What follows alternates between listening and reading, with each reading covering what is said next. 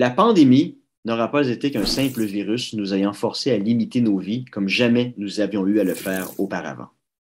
Elle a aussi porté en son sein le germe d'une dérive importante des fondements de nos sociétés libérales, notamment en opérant un renversement sur la relation entre droits individuels et nos devoirs en tant que citoyens. Cela n'a rien d'un changement anodin. Il s'agit plutôt d'une révolution aux tenants et aboutissants encore inconnus, mais qui devrait toutefois nous inquiéter. Vous me permettrez d'abord un court rappel historique. Nos sociétés libérales trouvent leur fondement dans l'héritage philosophique du 18e siècle et l'un de ces piliers est le fait que l'individu se trouve au centre de tout.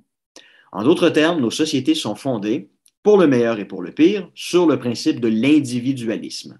Cela implique que tous les hommes et femmes possèdent des droits inaliénables qui ne peuvent être restreints que lorsque les situations l'exigent dans une société dite libre et démocratique.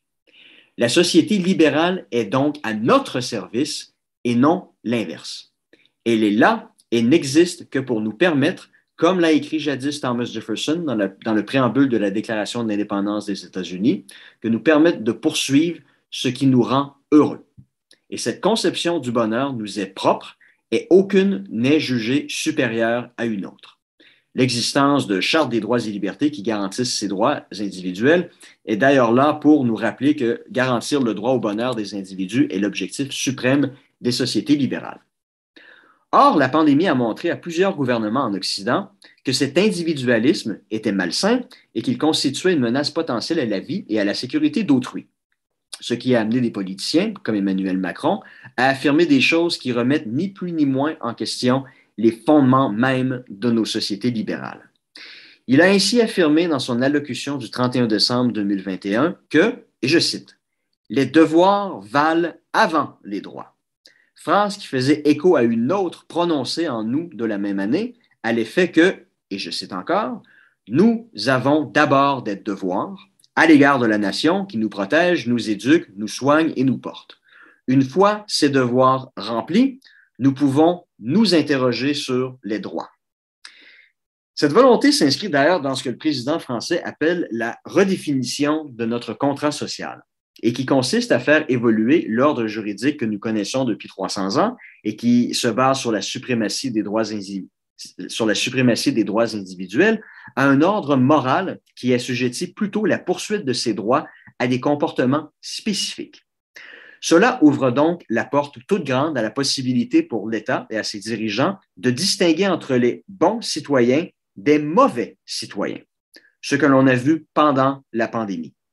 Prenez ces exemples qui montrent bien cette dérive. Vous n'êtes pas vacciné, devoir auquel l'État souhaite vous voir adhérer, alors vous n'êtes plus le bienvenu au restaurant. Votre droit individuel est donc bafoué. Autre exemple, vous n'êtes pas vacciné, vous ne pouvez donc plus quitter le pays, un droit pourtant garanti par l'article 6 de la Charte canadienne des droits et libertés.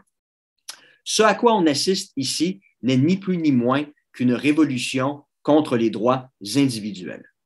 Tout le problème, évidemment, avec cette logique est qu'elle est souhaitée et demandée par les citoyens eux-mêmes. Car avec la thématique de la peur à grande échelle, qui est reprise à tout vent, par exemple, les Russes nous espionnent, la COVID rôde sournoisement et attend de frapper quiconque osera retirer son masque. Ou il ne nous reste que quelques années à vivre avant que les changements climatiques ne nous tuent. Bref, vous connaissez la chanson. Donc les gens aujourd'hui sont terrifiés et réclament en conséquence plus d'autorité.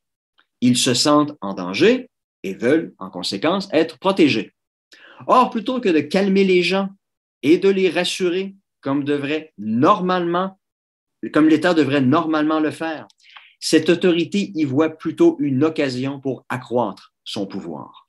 Sans s'en rendre compte, les gens deviennent donc les architectes de leur propre malheur en assimilant mentalement l'idée selon laquelle leurs droits doivent effectivement être assujettis à leurs responsabilités.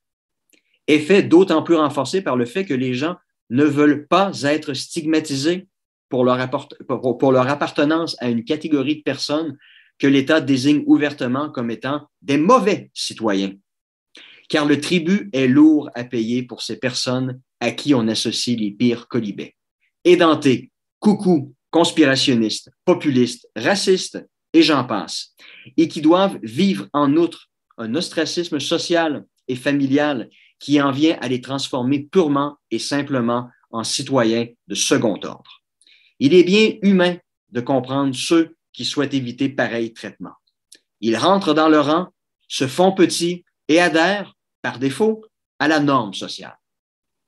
Voilà quelle est la véritable conséquence de la pandémie, la véritable COVID longue. Un affaiblissement graduel de nos droits et libertés au profit de la mise en place d'un ordre moralisateur dicté par des nouveaux curés aux valeurs intransigeantes et qui sont évidemment les nouveaux juges de ce qui est considéré comme étant un comportement approprié et un comportement inapproprié. Cela ne peut pas bien se terminer.